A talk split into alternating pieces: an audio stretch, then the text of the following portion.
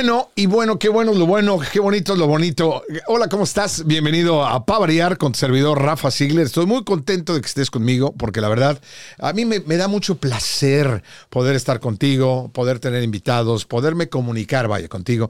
Me, me produce mucho placer. Al igual que me produce mucho placer eh, el invitado que tengo el día de hoy, y me voy a ir directamente porque él es podemos poner muchos adjetivos calificativos para llamarlo, pero él es el manager de las estrellas. Él es el único y auténtico de Horchata. Él es, eh, no lo van a creer, me saluda de mano cuando me ve. O sea, me, me, da hasta un abrazo cuando me encuentra. El único, el auténtico Luisito Medina, eh, mi hermano del alma. ¿Cómo estás, Luisito? Rafa Ziegler, qué gusto. es que aquí no puede haber seriedad porque es que No, hombre, porque esto es este para hombre y yo no nos conocemos desde el año de la chocha, como dicen, ¿no? Eh, Pero totalmente, mi querido Luisito, uh -huh. para que si tú no lo conoces te platico, pero seguramente lo debes de conocer, aunque a veces pasa que, fíjate, tú has creado tantos artistas, has hecho tantas cosas por el negocio, sobre todo en los Estados Unidos, del medio hispano, ¿no? Hables de televisión, radio, artistas, este, música.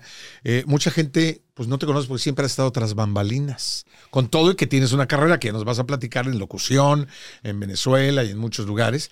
Pero qué interesante, por eso, gracias por estar aquí, porque los artistas no se hacen porque sí o aquellos que estamos frente al micrófono, que nos dedicamos a la comunicación, somos quienes somos gracias a gente como tú. En este caso, bueno, pues este, tú y yo tenemos una relación no nada más amistosa, sino también este, eres mi manager, eres mi, mi cuate, eres mi camarada.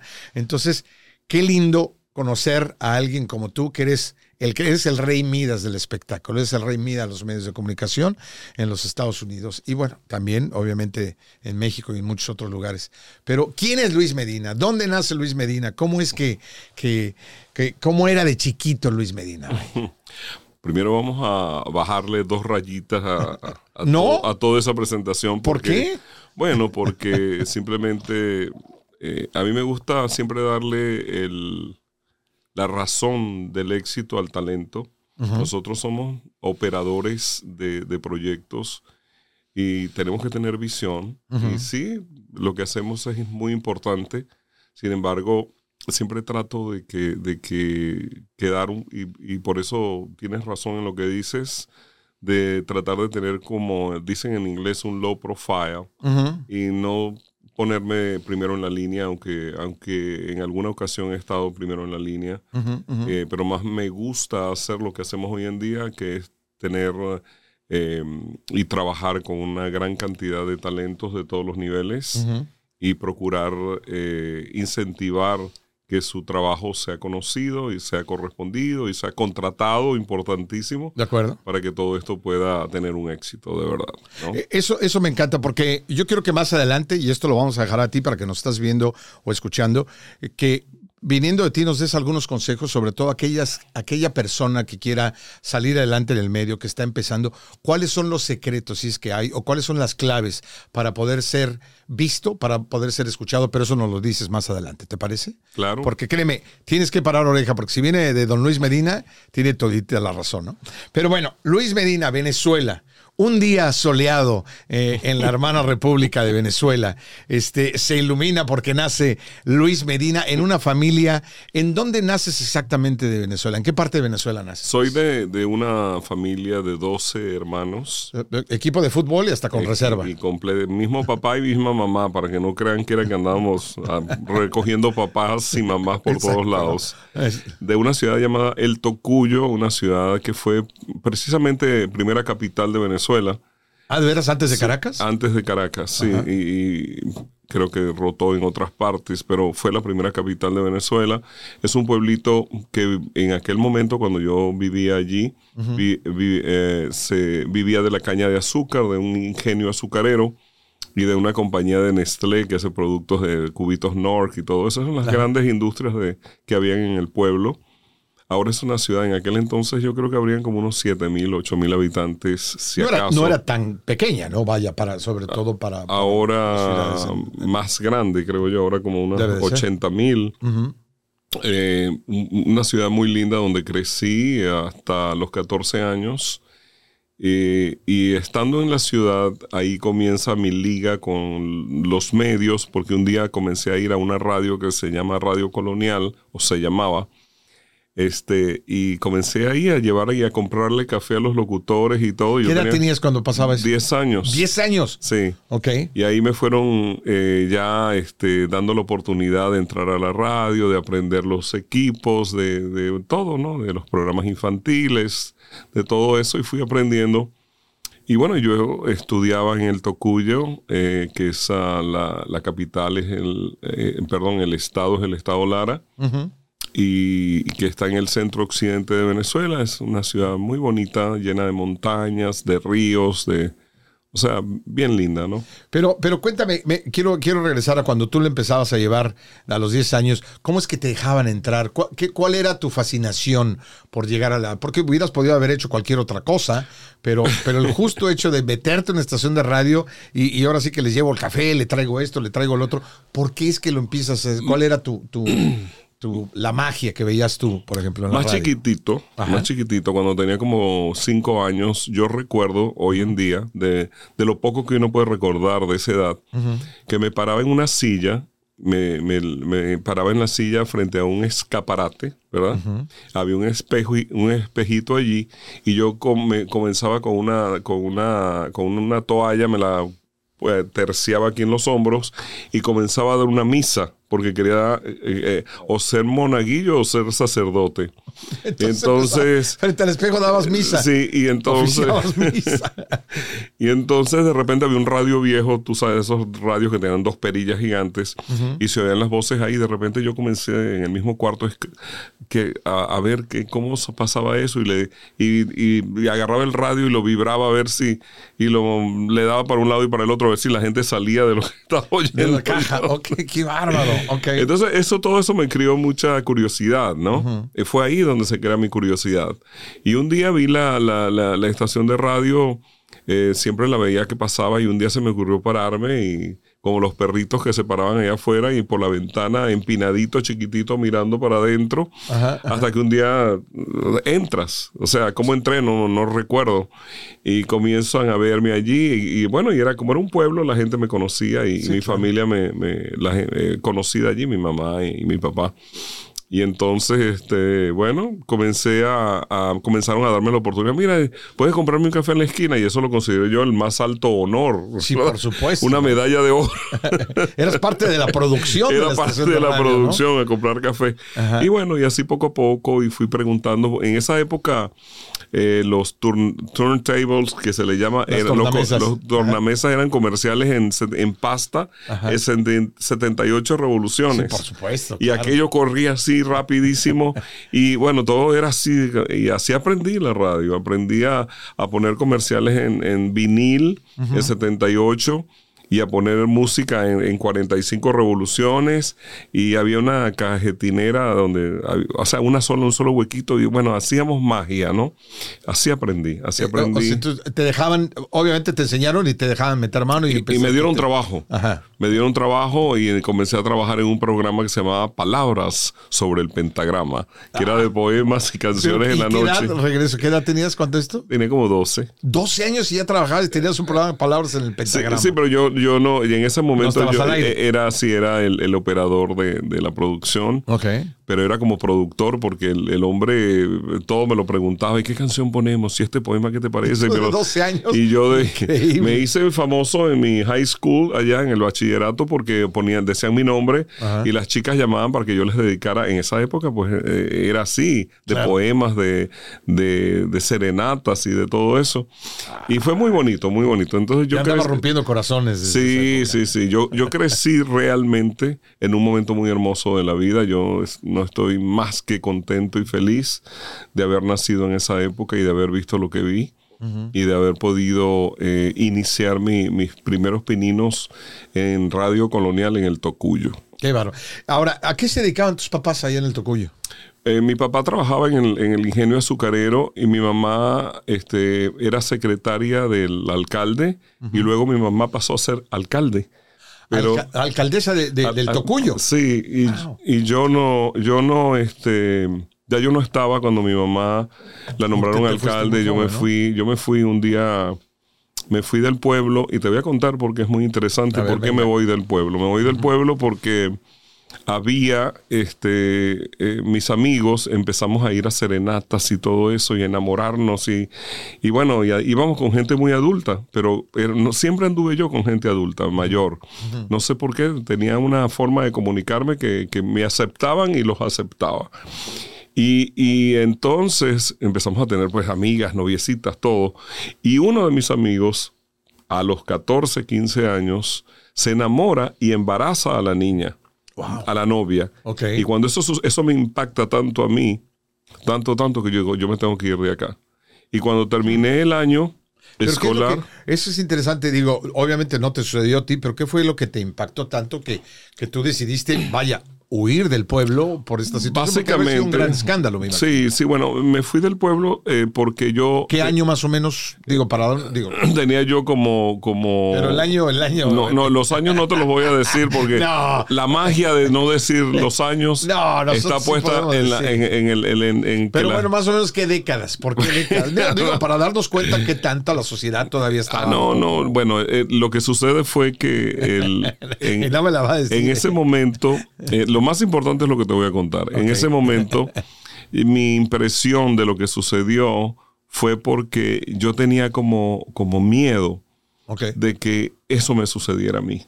Ah, Y yo decía, yo no, yo no, yo no puedo eh, eh, casarme a los 14, 15, porque lo obligaron a casarse a esa edad. sí, sí, sí. Y, eh, y tener un niño. Y dije, no, mi vida recién está empezando ahora. Y agarré y, y- y le pedí un ride, una, le decimos un- una cola, un camión de azúcar que, que llevaba azúcar de mi pueblo a Caracas. Y le dije, mi mamá me manda a hacer una diligencia a Caracas, que me, si me puedes dar. Y me fui en un camión a la capital Ajá. de, sin decirle a nadie. Entonces, con, con una bolsita, con un pantalón, una camisa y tres bolívares. Y- pero dijiste, yo más bien ah, pu- pusiste tierra de por medio porque dijiste, no quiero que me suceda esta situación. No, yo tenía pavor a Ha de haber eso. sido un escándalo enorme en el pueblo. Ah, completamente. en el momento, ¿no? Lo que sucedió. Completamente, Ok. Entonces, completamente. tú te vas, tú te subes, obviamente, sin permiso de tu mamá. Literalmente huyes. ¿Y qué pasa? ¿Cuándo, Bueno- cuándo se dan cuenta tus papás de que de los 12 nos falta uno? Bueno, ya mi mamá y mi papá en ese momento se habían separado. Ok. Y entonces eh, yo eh, llegué a Caracas con una familia que, que conocíamos nosotros, que venía al Tocuyo a pasar siempre vacaciones en mi casa. Y le dije que, que- que yo me había venido, que en esa época pues no había ni celulares, ni teléfonos, ni, ni había teléfono en mi casa en ese momento, ni televisión, porque obviamente 12 hijos te imaginarás. ¿no? No, no se puede. Una u otra. Eh, Una u otra. Por- en alguna parte estaba la inversión. No, ¿Tú te puedes imaginar una tele para 12? No, se arma ahí. ¿Qué te puedo decir? Se arma el MLE. ¿No? Y entonces, este, bueno, el tema es que me dieron posada por ciertos meses ahí en esa casa y comencé a trabajar en un lugar que se llama Crema Paraíso, una venta de, de helados de sofisticados de la época, Peach nombre? Melba, este, Banana Split. Así cuando empecé a, hablar- a oír más de inglés yo las palabras, los nombres de los helados. Ajá. Y bueno, y, y ahí llegué y comencé a trabajar ahí haciendo helados por unos meses. Y luego yo todo lo hacía yo solo. Me- yo mismo me registré en la escuela para seguir estudiando en la noche. Y en el día trabajaba, estudiaba eh, eh, eh, comunicaciones en, la, de, de- en el sindicato de radio y televisión en Venezuela, de la radio. Necesitaba sacar una licencia para trabajar y ganar más dinero. Y así comienzo a, a- a prepararme y entro en la radio en Caracas. Ok. Y ¿A qué entro, edad entras a, a radio ya? Como locutor, vaya.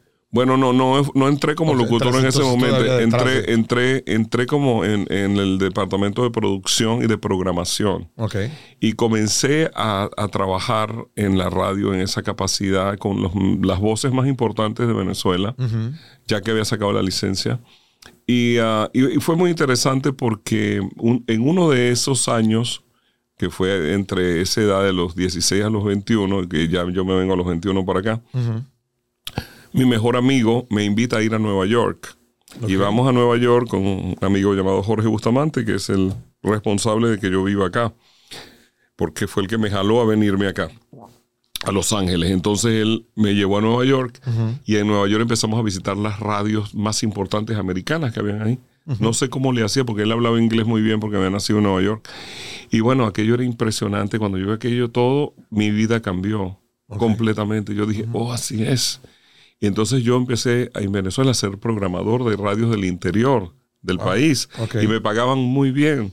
Y comencé a ahorrar para... para, para Después de venir a Nueva York, tú dijiste, yo tengo que irme a vivir a Estados Unidos. No, me, me- yo empiezo a ahorrar Ajá. y mi hermano estaba eh, haciendo un curso de política en Londres y me dijo, ¿por qué no te vienes? Porque yo le dije, yo quiero hacer un curso de televisión a color porque estaba comenzando la televisión a color en Venezuela. Porque no daban, no daban permiso para que el gobierno. Y entonces la había, pero no daban el permiso, entonces no había producción. Y yo dije, ay, aquí veo una tremenda oportunidad. Y mi hermano me dice, ¿por qué no te vienes a Londres? Y yo, yo me voy a regresar a Venezuela y te dejo mi apartamento, mi carro y mi novia. Oye, Y no, pues así, ¿quién no va? Pues sí, ¿Dónde ya yo dije, pues ya yo va- se armó un loco, dije yo aquí. Y mi novia. y bueno, No, y- y, comenzamos a y comencé a ahorrar y a tener y, y me vine con bastante dinero ahorrado a los a, a- a- para Londres, pero cometí el error de que mi mejor amigo que se había venido a hacer una, una, una maestría aquí, me pidió que parara aquí en Los Ángeles. Tienes que venir, tienes que venir, tienes que venir a verme. Y bueno, y él tenía como tres meses acá y estaba loco, pero éramos súper cuates. Ok. Y me paré aquí. Y aquí me tienes frente a ti. Bueno, pero espérame, ahorita tienes que. te- vamos a un corte, pero regresando me tienes que decir qué pasó con la novia en Londres. Eso me la. Y vamos a platicar más en un momento, no te vayas, con Luis Medina, que yo la verdad le digo el rey Midas de lo que es eh, representar, representar artistas, trabajar con artistas, crear contenido, porque lo has hecho muchos años y nadie mejor que tú sabe y conoce el mercado hispano. ¿no? Así que tú quieres saber y si quieres empezar cómo puede ser escuchado, cómo puede ser visto, pues Luis Medina te va a dar un consejo, así que no te vayas. Regresamos en breve aquí en Pavariar con el servidor Rafa Sigle. Luis Medina, el único y auténtico. Amen.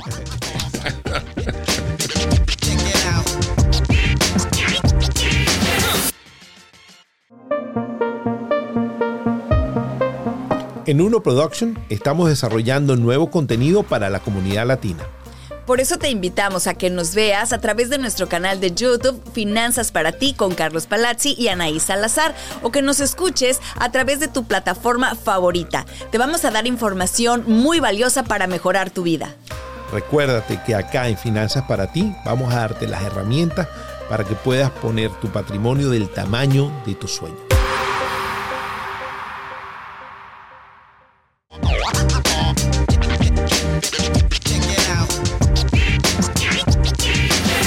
¿Qué óvole? Ya estamos de vuelta aquí en Pavariar. Gracias por estar conmigo. Acuérdate, participa en los programas. Tú puedes mandarnos mensajes. No nada más aquí en Pavariar, en todos los programas. Suscríbete al canal de YouTube. Por favor, dile a todos los amigos. Compártelo porque pues lo que queremos hacer es que aquí lo hacemos con todo cariño la producción, Uno Productions, el querido Cristian, Aleira, todos. Lo hacemos con gran cariño para que te pases un buen rato. Así que por favor, compártelo y créeme que este, vienen cosas muy interesantes, así que tienes que quedarte con nosotros. Y hablando de interesante, estoy con el buen Luis Medina, manager. ¿Cómo, cómo, ¿Cuál sería tu título? Antes de volver a lo de Inglaterra, ¿cuál, cómo te, ¿cuál es tu título profesional, vaya? Bueno, ¿Cómo te presentas si alguien dice, el señor Luis Medina es... yo soy eh, realmente eh, un productor ejecutivo de proyectos. productor ejecutivo de Y proyectos? tenemos una compañía que es una compañía de management, de manejo de talento, de producción, eh, producimos, y de marketing. Y de marketing, ok. Y ahorita nos va a platicar eh, eh, cuando llegó a Estados Unidos las cosas que hizo, porque trabajaste con los grandes de Hollywood. Trabajaste con artistas enormes, ¿no? Que los llevabas de aquí para allá y los manejabas. Pero antes quiero que me digas, entonces tu hermano te dijo casa, departamento y novia en Londres. ¿Qué Me- pasó con la me novia? dijo y, y- y- y me dijo, y ella trabaja en la BBC de Londres. O ¿Qué sea, como porque O era, sea, no era cualquier novia. no era cualquier novia, y era como que la, la situación ideal. Ok. Pero, pero el tema fue de que cuando paro acá en Los Ángeles, comienzo a, a, a- a quedarme acá porque mi amigo me decía, espérate, me quería, me daba inseguridades, no, que no hablas inglés, que esto, que en Londres es muy difícil, que ta, ta, ta, ta, ta, ta. ¿Tú se- sentías que en Londres estaba difícil? No, pues yo no le tenía miedo a nada, ni le No, tengo miedo a nada hoy No, en si a los día. 14 años, a los 13 años, 12 te subiste Sí, un... sí, en aquella época no, yo tenía completamente claro dónde era, cuál era mi norte.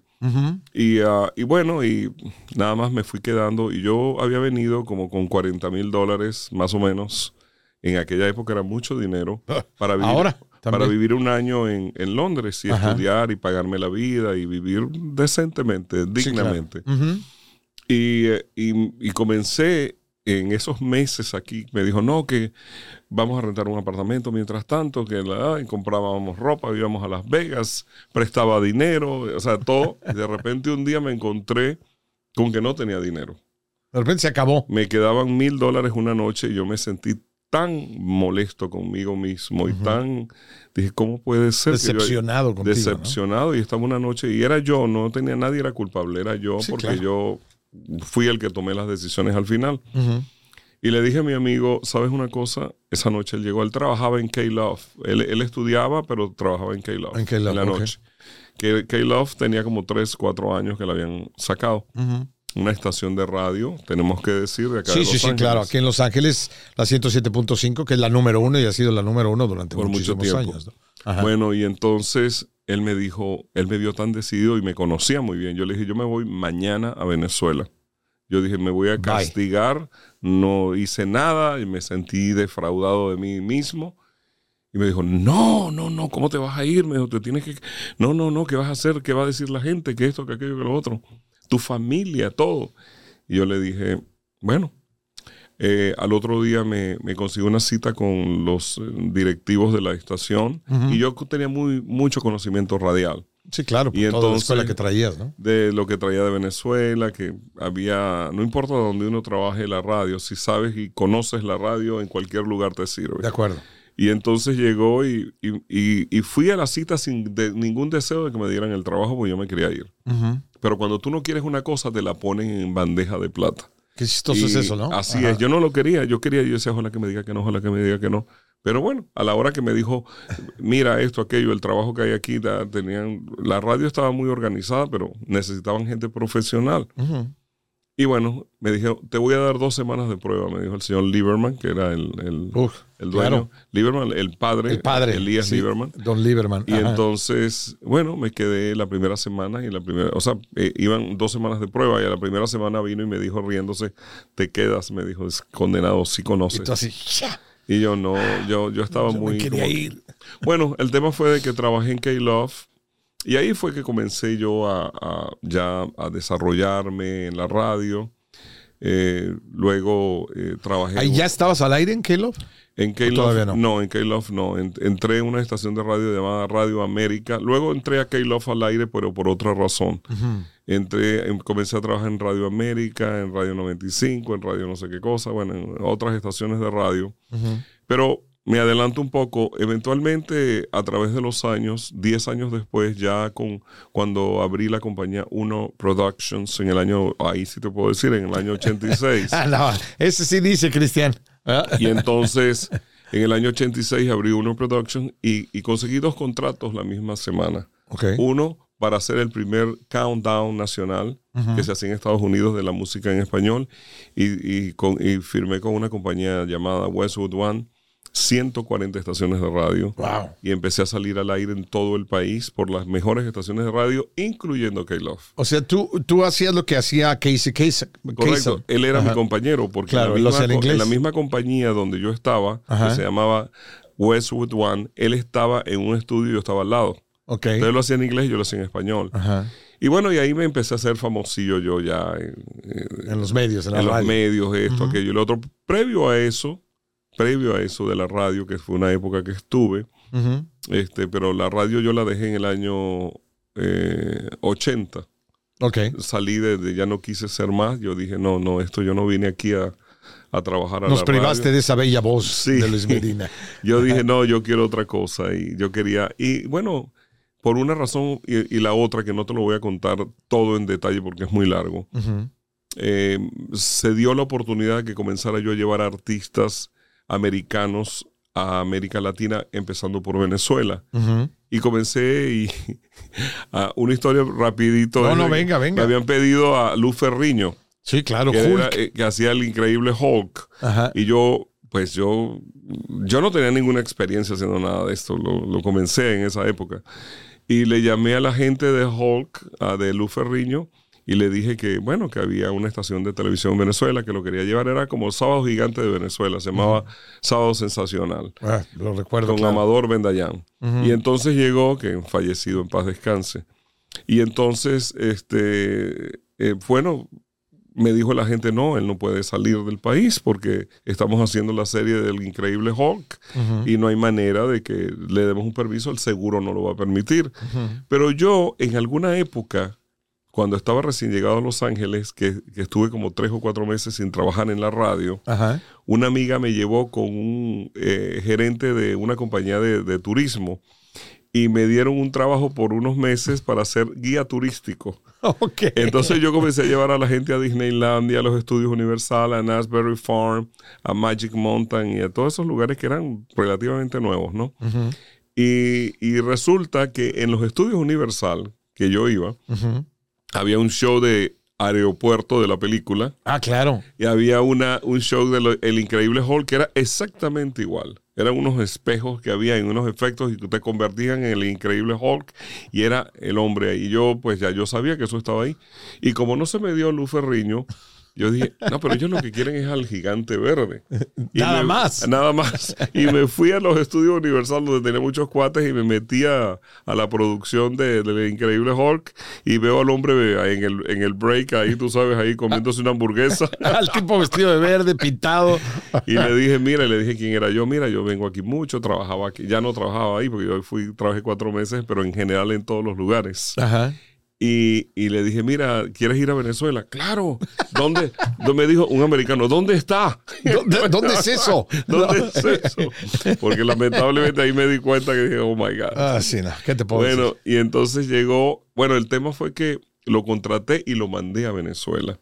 Lo, lo mandaste a Lo, Venezuela. lo mandé a Venezuela. Y cuando ¿Pero lo presentaste como Lu Ferriño? No, no, no. como el increíble lo, Hulk. lo presenté como el doble, que porque él le hacía de doble de, de- de- de la, en, la, en la serie. Ah, Lo ok. llamaban a hacer de doble. De doble. Y entonces yo lo mandé, yo le dije, mira, no conseguí a Luz Ferriño y, le- Claro. y les dije por qué a la compañía de televisión.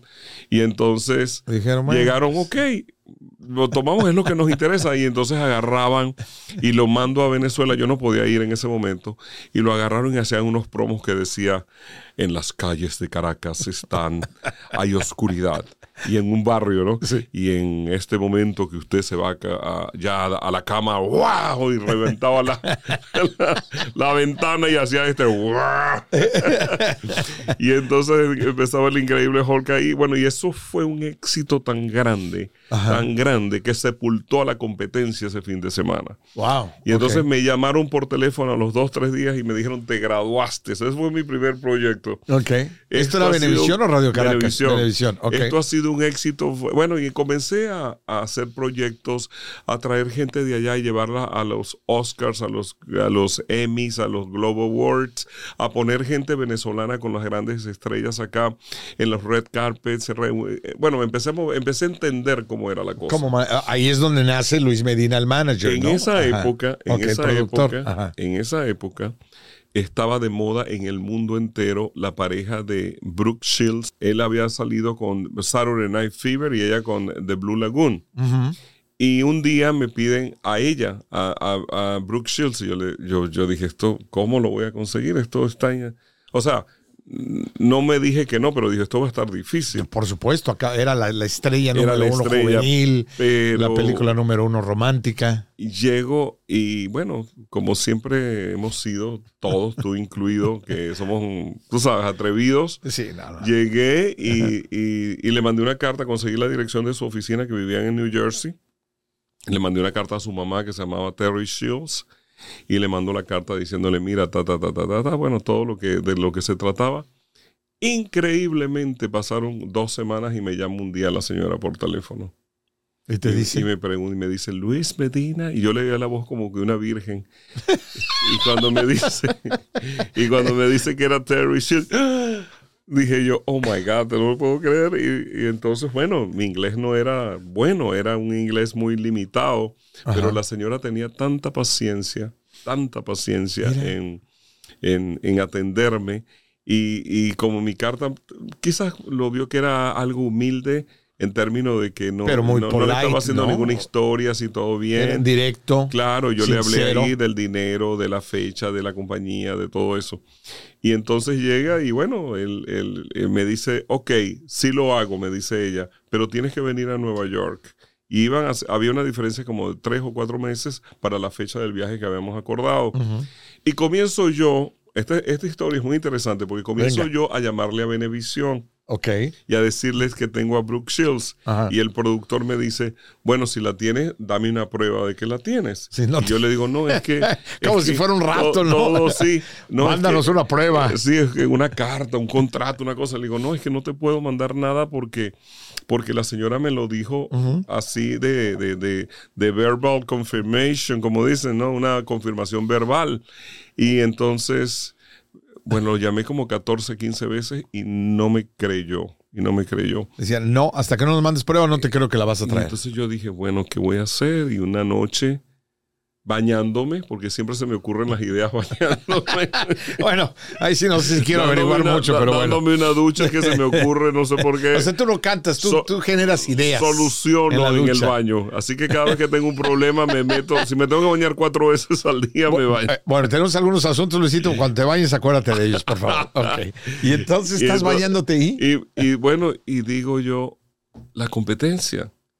Y yo no Radio Caracas. Radio Caracas. Y yo no conocía a nadie ahí. Porque Para yo- los que no estén muy familiarizados, haz de cuenta Televisa y TV Azteca, vaya. Claro. ¿No? En Venezuela. Y entonces llegó y, y, y llamo a Radio Caracas y no conocía a nadie. Y me acuerdo que llamé por teléfono, conseguí el teléfono y se oía las llamadas, tú sabes, las- él, él había como... La larga distancia. Ajá. Y cuando tú decías que llamabas de Estados Unidos, ahí te atendía hasta el presidente.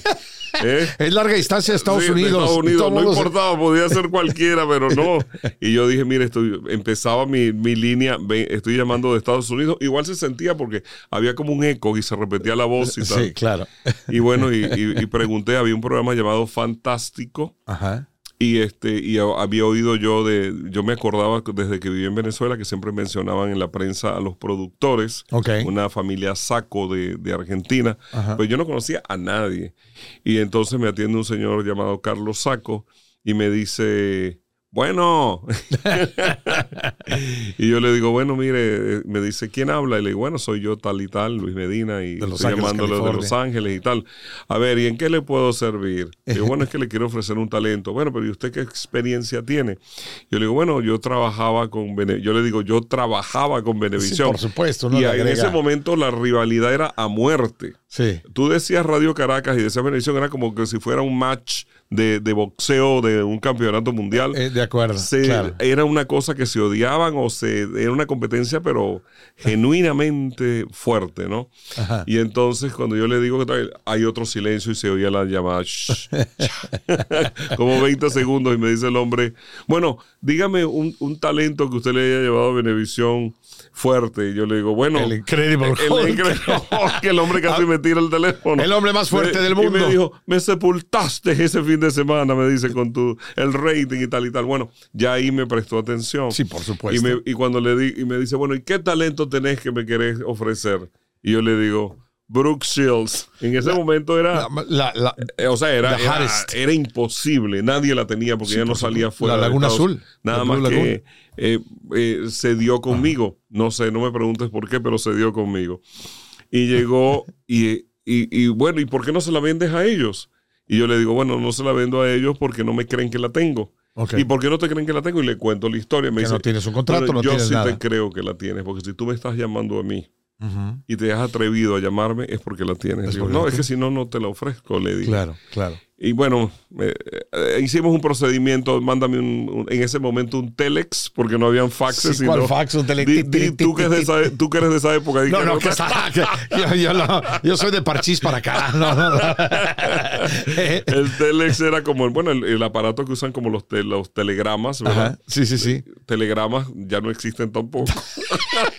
Cualquiera está diciendo Instagram. No, Estamos ma- Telegram. Eso es otra cosa. Estamos- no es el telegrafo ese que hay No, no, ahora no, la ese es otro boleto. telegrama que uno mandaba cuatro palabras y le cobraban Y era 20 ti, ti, dólares. un tono.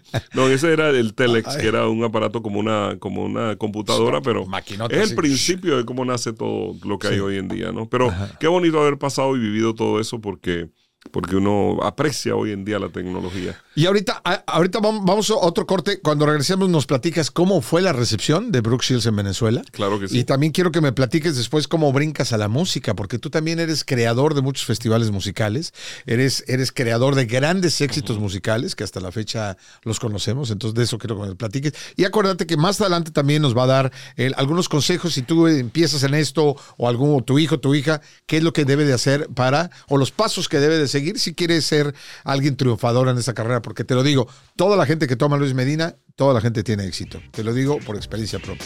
¿Ok? Regresamos aquí en Pa Variar con Rafa Sigler. Amen.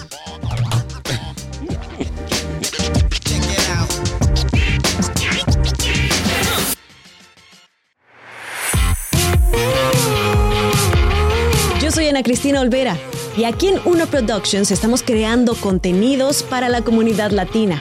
Yo te invito al podcast Habitantes del Futuro, en donde analizamos temas de ciencia, tecnología e innovación para demostrar que los hispanos y los latinos estamos participando como generación en la tecnología y la ciencia que cambiará la era de los habitantes del futuro. Búscanos en tu plataforma favorita.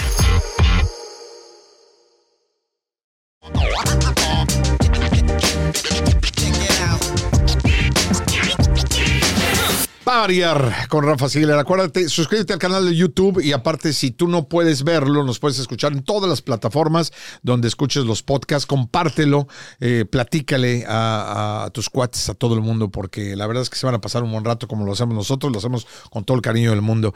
Y así como el cariño que le tengo a mi invitado Luis Medina, el gran Luis Medina. Oye, Luisito, entonces, bueno, nos quedamos en que llevas finalmente, eh, haces todo ahí un, un asunto para que en lugar de, de Venevisión se fuera a Caracas, a Radio Caracas, Brooke Shields en esa época, cuando era la, la número uno, ¿no? ¿Y cómo la reciben cuando la llevas a A- Caracas? Antes de decirte eso, Ajá. me había pedido su mamá Ah, que, ok. que antes de ir a Venezuela, que yo tenía que ir a Nueva York. Ah, cierto, que tenías que hacer un viaje a Nueva York. Bueno, yo hice dos viajes. Uno que fui a, a llevarle el cheque a la señora Sí, del negocio supuesto. y a conocerla. Ajá. Y luego, eh, un, un día antes de viajar a, a Venezuela eh, con ella, llegué a Nueva York. Y cuando llegué a Nueva York, este, eh, fuimos al, al otro día a la, a la casa de, del, del- de, de ella, ¿no? A- a- para llevarla al, a Venezuela. y, este, ¿Y quién estaba allí? John Travolta. Yo otra vuelta estaba en casa de Brooke Shields. Sí, porque eran novios. Ah, ok. Eran Ajá. novios ellos. Y entonces este abre la puerta y dice, hola Luis. Yo otra vuelta. Sí, yo, tú le dijiste, ay, tú eres el de Saturday Night Fever. ¿no? yo- ya yo me sentía una celebridad, ¿no? Sí, Que- claro. Bueno, el tema fue de que, que fue, fuimos a, al aeropuerto Kennedy, aquello fue una locura completamente llegar allá con estas dos que él acompañó hasta el aeropuerto para, Para. para despedirla. Ajá. Y fuimos con su mamá, la secretaria de él, y bueno, un compañero que yo tenía de, de la época y yo, un asociado. Y este, y nos vamos a Venezuela. Y aquello fue cuando llegamos a Venezuela, locura completa. El aeropuerto de internacional de Maiquetía, eh, que es el aeropuerto de, de- de Venezuela, Ajá. de Caracas, por decir. Una locura, una locura, una locura No me lo completa. puedo imaginar. En esa época, el show de Fantástico se hacía en un teatro llamado La Campiña, no en los estudios, sino en un teatro, porque era tal la cantidad de gente que asistía que tuvieron que buscar un teatro. Por supuesto. Y en esa época estaba de moda eh, eh, Menudo, Uf. estaba José Luis Rodríguez en- eh, con el reventón internacional de su carrera. Bueno, artistas de primer orden. y, o sea, ese fin de semana nosotros acabamos con la competencia. De, Ok. De lo fuerte Tú que te fue. fuiste a acabar con la competencia de un lado Sí, y del otro. de un lado y del otro. Y cuando estábamos en, en- en- en la campiña, en los ensayos, meten a Brooke Shields en una cesta de flores y la levantan en el, en el eso aquí no se habría podido hacer nunca, pero en latino. No, y la levantan es que en la cesta de flores al techo, como este techo, pero muy alto, ¿verdad? Ajá. Y, y de ahí la, iba, la manera en que la iban a presentar era irla bajando poco a poco mientras. José Luis Rodríguez cantaba una canción. No, hombre. qué Y entonces cuando José Luis Rodríguez está cantando una canción y mirando, va bajando El ella llena de flores. Bueno, eh, eh, fue una locura. Tanto así que José Luis usa la foto esa para- y la meten dentro de uno de sus álbumes de grandes éxitos que, que él sacó en esa época. ¿no? Wow. Y bueno, fue un éxito gigantesco, gigantesco. Y luego la semana siguiente ya yo ya, ya traía demasiada ya conocimiento. del- Les llevé a Eric Estrada, que Ah, era. El, el- el Poncharelo, Ajá. que era de la serie de Chips Patrulla Motorizada. Ajá. Y eh, esa serie la pasaba en Evisión, pero como ya me había liado con Radio Caracas, lo llevé a Radio Caracas vestido de Poncharelo en una moto. Y bueno, No, no, no, qué una locura, sí. Y así, eh, eh, todo eso pues me permitió eh, conocer mucho cómo funcionaba Hollywood, conocer cómo se pensaba, conocer todo eso. Y, y esa época me permitió trabajar con Lindsay Wagner, con, Wonder- con- Linda Carter, eh, con La Mujer Maravilla. Bueno, Ajá. Muchos, muchos. Con las, con las grandes estrellas de las series, Sí. pero que estaban vigentes, ¿no? Estaban muy No- no vigentes. de que de 30 años después, no, no, no. sino no. en el momento que En- estaban en más eh, Era el momento más importante. No, pues tú lograbas lo que no lograba nadie. ¿no? Era muy difícil Era muy porque difícil. era que se logró porque, porque bueno, porque tuvimos la, la confianza de decir lo podemos hacer. y ¿A qué le debes tú ese éxito? Eh, ¿cuál, ¿Cuál fue, qué es lo que tú hiciste bien dentro, no tanto de lo, lo que es políticamente, ¿no? O, o lo que es el- administrativamente, vaya, que hacer un contrato, que escribir una carta y todo.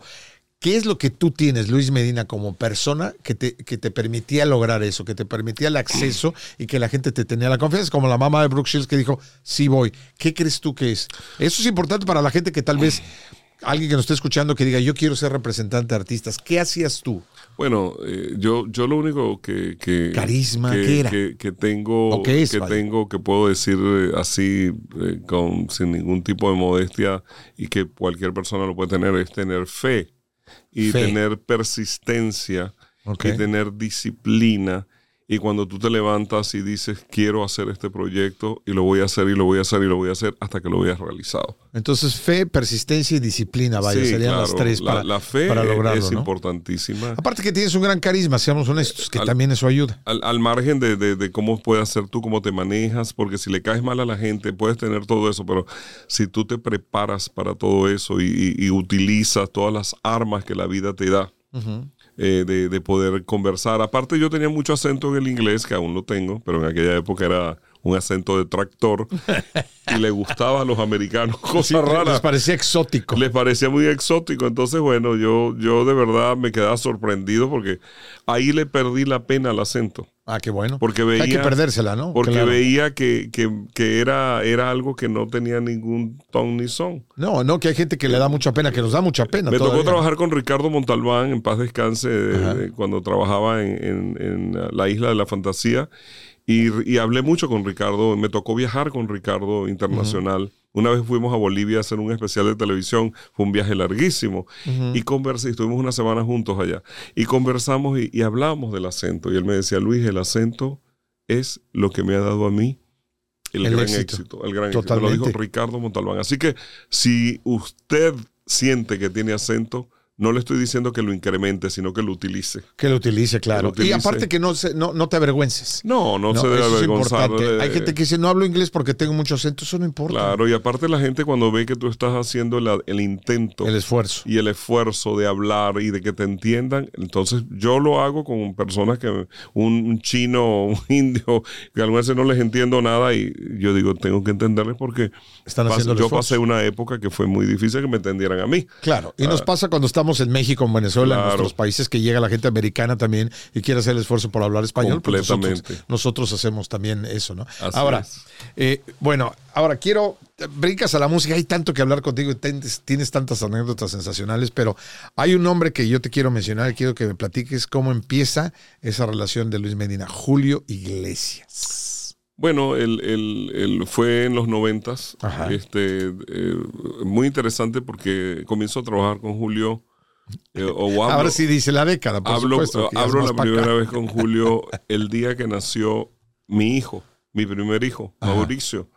Me, me llamó un, un productor de Julio para decirme que Julio quería hablar conmigo, que yo lo había conocido, pero muy, muy... O sea que él vaya, él vino a ti. Sí. Ajá. Este, pero no lo digo de una manera. No, no, no, porque que vino, ya te habías creado tú Alguien me una había fama recomendado. y ya me había recomendado con él y, y entonces eh, comencé a hablar con Julio el día que, que- que en ese momento mi mujer eh, estaba, la había dejado en el, en el hospital.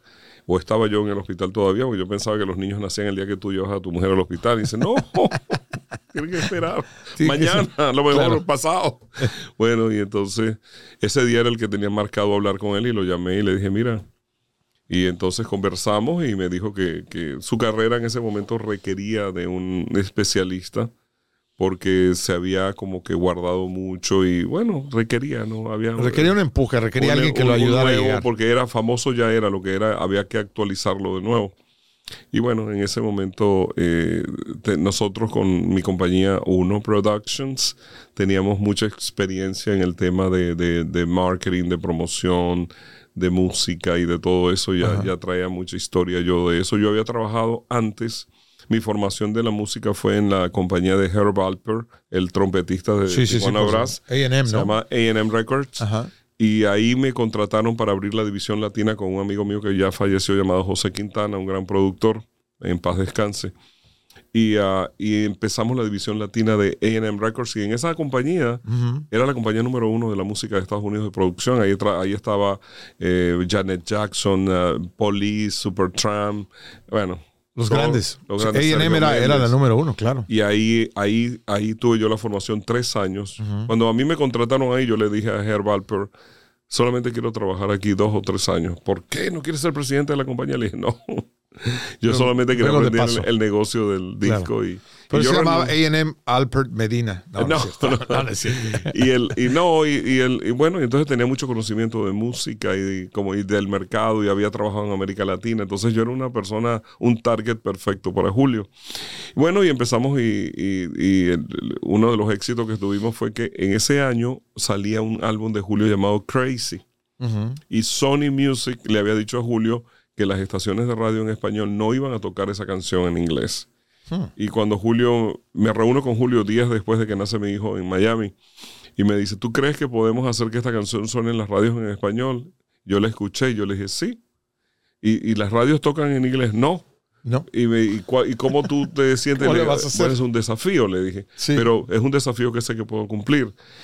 Y, y Julio, pues, le gustó eso, pero se quedó también con su intriga, ¿no? Sí, como que. Y sacamos el álbum. Y cuando sacamos el álbum, por decir, la canción eh, salió salía, por ejemplo, mañana. Este, la semana siguiente teníamos los resultados de esa primera semana. ¿De acuerdo? Y, y- y cuando sale la canción, la canción debuta en el número 16. Eso era, eso fue como que una cosa impresionante del trabajo que hicimos. ok. Yo tenía un equipo y tenía una estrategia y, y bueno, la llevamos hasta el número 3. Al número 3. Ajá. y ahí Julio me dijo, wow, ¿me entiendes? Entonces, tú puedes hacer esto en América Latina, claro, y me fui a América Latina. Ajá. Puedes hacer esto en Europa, claro, y puedes hacer esto en el Asia, claro. Y empecé a viajar por el mundo y el mundo y el mundo, promoviendo ese álbum y, y bueno, y trabajando con él y luego este haciendo sus fechas y haciendo su management y haciendo todo. Ajá. Y ahí trabajo con él como 7, 8 años. ¿Cuántos, eh, cuántos- ¿Cuáles artistas has trabajado tú? Vaya, digo, no vas a nombrar todos porque son muchísimos, pero. Son muchos, he trabajado muchos con Julio, con eh, Willy Colón. Ujú. Eh, en, en, algún, en algún año de mi vida, eh, eh, la primera artista que yo representé oficialmente fue Yuri. La cuando primera. tenía Karma, Karma, Camaleón. Ah, sí. Porque ok. Yuri y yo nos hicimos amigos porque yo, eh, este, a ver, yo ah, la había conocido, no sé, en algún evento acá en Los Ángeles y nos caímos muy bien y la comencé a, a- a- a representar en el, en el año 84. Ok. Y en el año 85 este, me llamaron a producir con otros amigos Cantaré Cantarás. Sí, claro. que eh, fue por ahí, la, ahí iba a ir la- también. la- la versión de We Are the World, o sea, la respuesta a We Are the World con todos los artistas. Y entonces, este, bueno, eso fue muy, muy, muy interesante. Ahí incluimos a Yuri en ese grupo de gente, que fue una, una de los grandes eventos de los que yo me siento más orgulloso de haber producido. Hemos producido tres videos ya de, de, mm, grandes artistas. De grandes artistas. Cantaré, ¿Cantarás? ¿Cuál es el otro? La Gota de la Vida. La Gota de la Vida. Que Ajá. fueron 45 artistas. Ahí en La Gota de la Vida estuvo Plácido Domingo, estuvo este, Jenny Rivera en paz descanse, estuvo eh, Ricardo Montaner, Franco De Vita, estuvo eh, Gloria Estefan, estuvo Diego Verdaguer en paz descanse. Bueno, y así muchos artistas. Muchos artistas, Y luego hice En Nuestras Manos con 110 artistas en México. Wow. Eso lo hicimos en, en- hace como ocho años. Yo había dicho, Recuérdame, ¿para qué fue?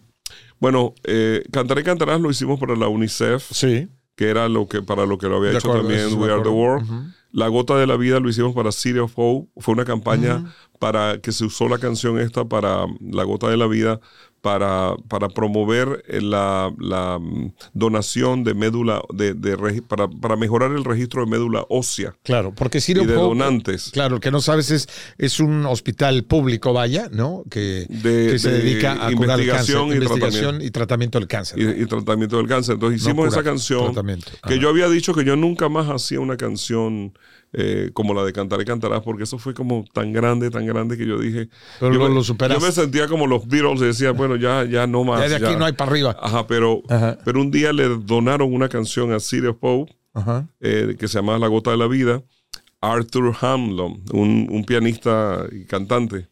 Y este y, y, y- la gente de Serious Pop no sabía qué hacer y yo trabajaba con Serious Pop en algunos proyectos. Oye, ¿qué te parece esta canción? Quizás la podemos grabar con dos o tres artistas, me dijeron. Y entonces Dios, que siempre me habla desde arriba, en mi soledad me dijo, bañándome. Bañándote. me dijo, Luis, Eso iba te iba a decir. graba esa canción con todos los artistas que tú Luis, puedas. graba esa canción. Y entonces hicimos la producción de esta canción en Las Vegas, Nueva York, Miami y Los Ángeles. Y le metimos 45 artistas y fue un gran éxito. Y luego dije, no hago otra más. Ya, basta. Y un día estoy en México y me llama mi amigo Gustavo Farías, Gran amigo, productor de, de Juan Gabriel, de, muchos, otros. artistas, y me, Ajá. y me dice, Saludos al querido Gus. compadre, me dice, oye, necesito que hagas otra canción como de esos muchos artistas que tú haces. Y dije, no, ya yo no hago esas canciones. Me dice, no, pero es que mira que hay una organización en México que está ayudando a la gente que no tiene trabajo y la preparan por seis meses y luego le consiguen una chamba. Y eso ya me llamó la atención. Y yo le dije, "Mm, este, ¿cómo se llama la organización? Y me dice, en nuestras manos. Oh. Y me dice, ¿cuándo puedes venir a México? Le digo, no, yo estoy en México. No, y empezaron a gritar y ahí se aparecieron a la media hora en mi hotel Ajá. el director de la organización y Gustavo que estaba ahí. Ajá. Y bueno, y nos pusimos de acuerdo y la, la, la, como todos estos proyectos los hemos hecho completamente fuera de, de interés económico. Sí, claro. Entonces, cada vez que uno hace un proyecto de esto, es un proyecto de gran dedicación y toma mucho tiempo y tiene muchas legalidades y tiene mucho que hacer. Y bueno, en ese momento, este... eh, Vaya, por amor al arte, ¿no? Por Sí. amor a la causa. Sí, lo, pero yo, yo, pues Dios me ha dado trabajo y me ha dado muchas oportunidades y yo tengo siempre que ayudar en todo lo que yo pueda.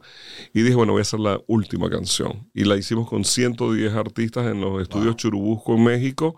Ahí trabajó eh, Pedro Torres, que hizo el video, Gustavo hizo la música. Y Ex yo, de Lucía Méndez. Ajá. Ajá, y, y- y- Lucía estuvo ahí. Ajá. Y, y tuvimos este sí, y tuvimos este una unimos a Televisa y Azteca con Por todos sus causa. artistas. Hablé con Ricardo Salinas y hablamos con Televisa e- y unimos a las dos compañías en este proyecto. Wow. Y hicimos esta canción que está en las redes, se llama En Nuestras Manos.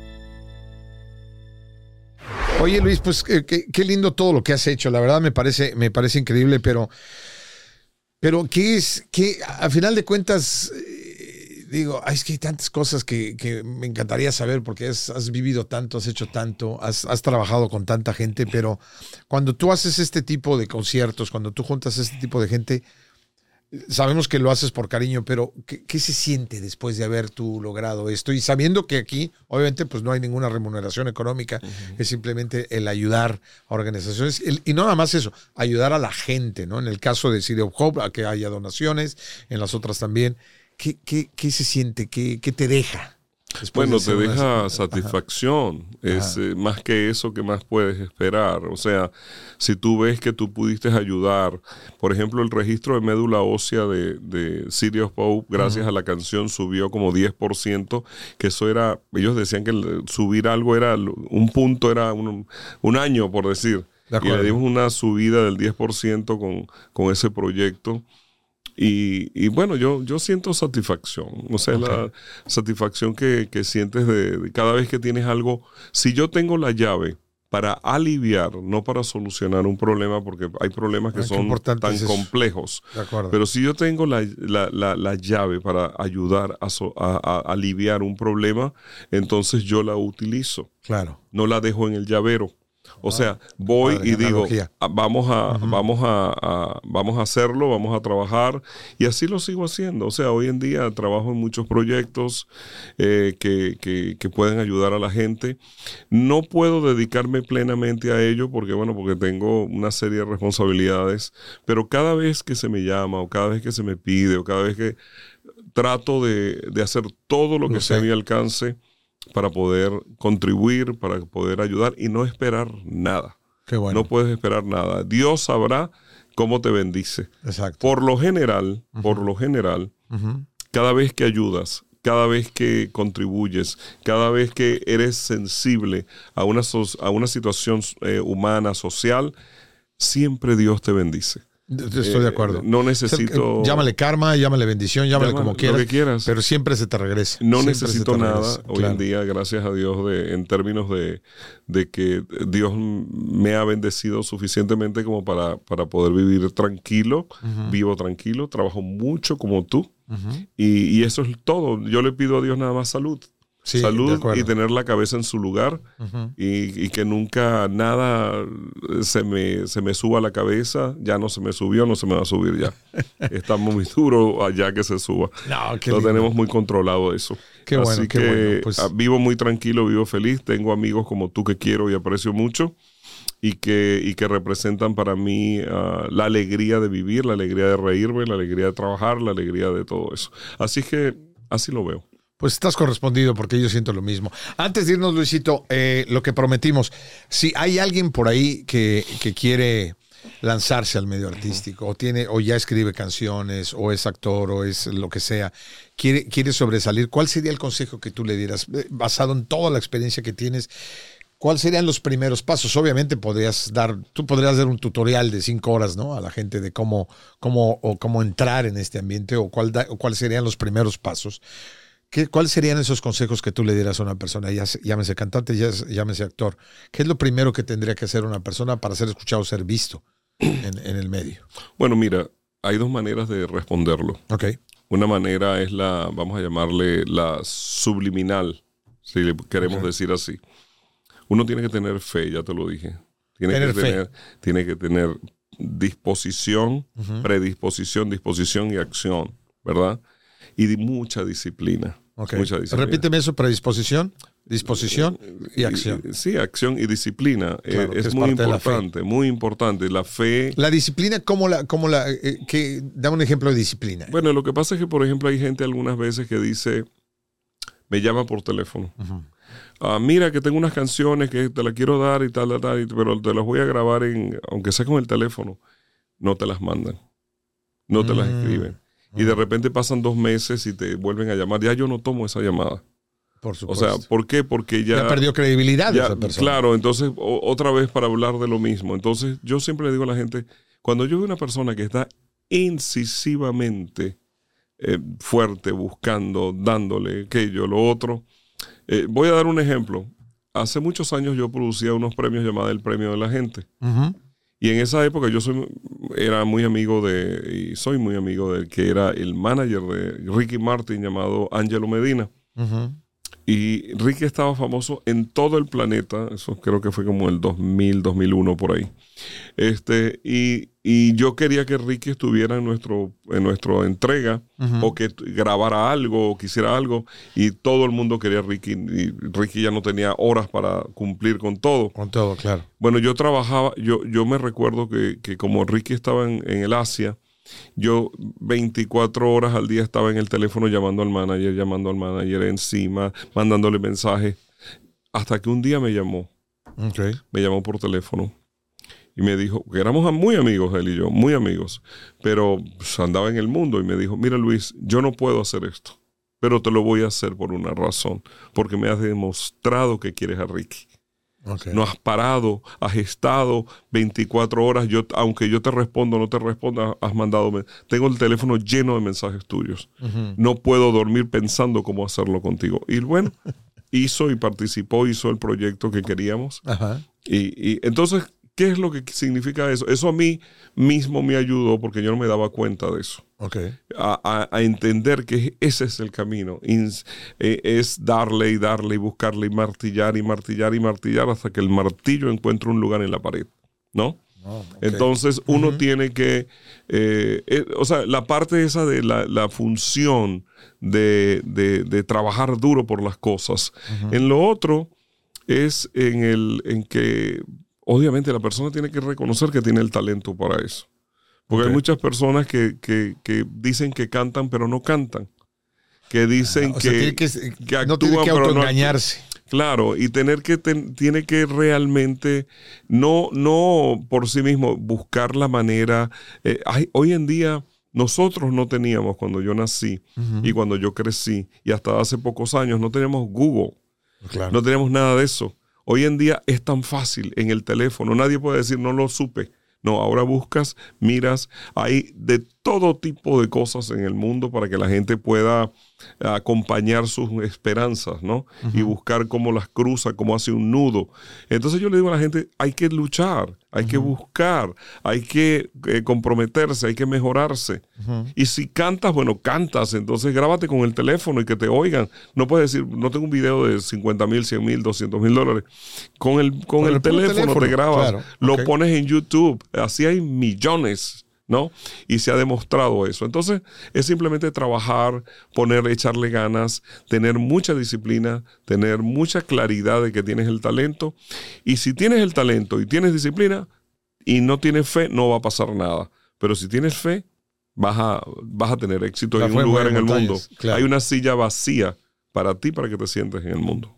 Wow. Ok, qué, qué bueno eso. Y sobre todo, este, esto último que, me- que dijiste me llama mucho la atención porque es cierto, es, es importante.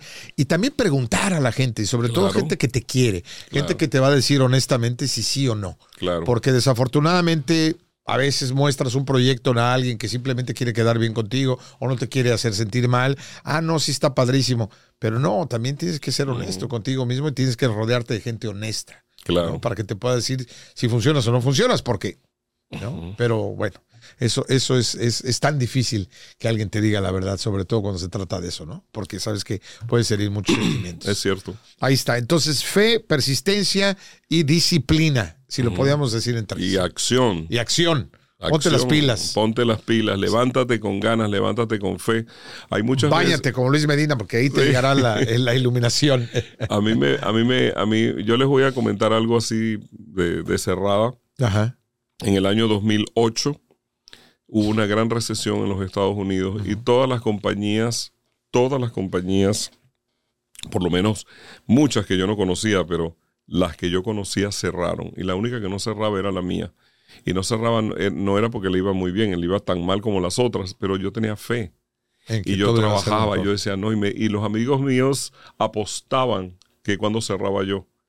Y así Esos no son amigos. Bueno, eran, pero bueno, o sea, como que mira, ya cerramos. Enemigos. Claro, y yo, no, yo no voy a cerrar, yo no voy a cerrar, yo no voy a cerrar, yo no voy a cerrar. Y, y, y, mm, y estuve, pasé todas las situaciones habidas y por haber y- y logramos salir adelante. Logramos generar negocios, logramos levantar la compañía. Lo- o sea, y, y- y fui mirando y viendo. Yo siempre le digo a la gente, lo primero que se detiene cuando hay recesión es el, el entretenimiento. De acuerdo. Y lo primero que se activa es el entretenimiento. Yo me quedé en mi compañía solo básicamente. Todo el mundo se fue porque no podíamos pagarle. Sí, de acuerdo. Pero comenzamos, yo decía, no, yo sé que yo me quedé solo y no te... Entonces me acostaba en la noche con toda la carga de lo que, lo que pasó del día, pero decía, mañana va a pasar algo. Era fe. Y así fue, y así fue, hasta que, bueno, sacamos la compañía adelante y, y sigue existiendo y sigue y está mejor que y va a nunca. seguir, va a Está seguir, mejor que claro. nunca. A No, tú y yo, simplemente la pandemia, ¿no? Este, recuerda que tú, yo participé contigo en un programa dentro de Cuídate y Cuéntate, ¿no? Un programa Claro. donde se le invitaba a la gente a cuidarse de- contra el COVID y también invitando a la gente que se contara durante el censo en los Estados Unidos. Lo hicimos y lo hicimos con durante el- La pandemia. La pandemia más fuerte, ¿no? y la aún promoción así- del voto también. y la promoción del voto latino. Eso fue en el también, ¿no? 2021, que mucha gente decía que no había nada. Nosotros, ¿cómo nos acomodamos a esta situación? Y salimos. nos acomodamos y salimos. Y aquí estaba don Rafa Ziegler ahí. Al pie del en, cañón. en el medio de la cosa con Urmila y echamos para adelante. Echamos para adelante. Y así seguiremos, mi querido Dios Luisito. mediante. Luis Medina, el, el- el manager de las estrellas, el, el rey Midas eh, del negocio, te lo digo porque, como dices tú, las buenas, las malas, las maduras, las mejores, pero siempre has estado y, y la compañía va para adelante. Y la verdad es que muchísimas gracias por todo lo que haces por el medio. ¿No? hispano, por toda la gente latina, porque al final de cuentas, pues se, se lo debes a ellos y ellos lo aprecian y nosotros lo apreciamos. Entonces es algo que siempre eh, se te agradecerá. Aquel que sabe que tú lo haces y al que no lo sabe, bueno, pues ya lo vas a ver. Porque tú eres el que estás detrás de bambalinas y eres el, el, el rainmaker, ¿verdad? Mi querido Luisito. Gracias, querido. Saludos a toda tu familia, gracias. Y gracias a ti por estar con- conmigo en Para Variar con Rafa Ziegler. Vienen cosas muy buenas, acuérdate, compártelo. Y este, y siempre estaremos aquí haciendo las cosas. Suscríbete también al canal y ya sabes, cualquier cosa, cualquier sugerencia, por favor, estamos muy abiertos porque todo esto lo hacemos, lo hacemos para ti, por ti y gracias a ti. Yo soy Rafa. Besito. Chachón. Pa' variar con Rafael Ziegler es producido en los estudios de Uno Productions en Glendale, California. Producido por Rafael Ziegler y Christian Walter. Producción ejecutiva Luis Medina. Productora asociada Aleida Thomas. Pa' variar es una producción de Uno Productions Inc.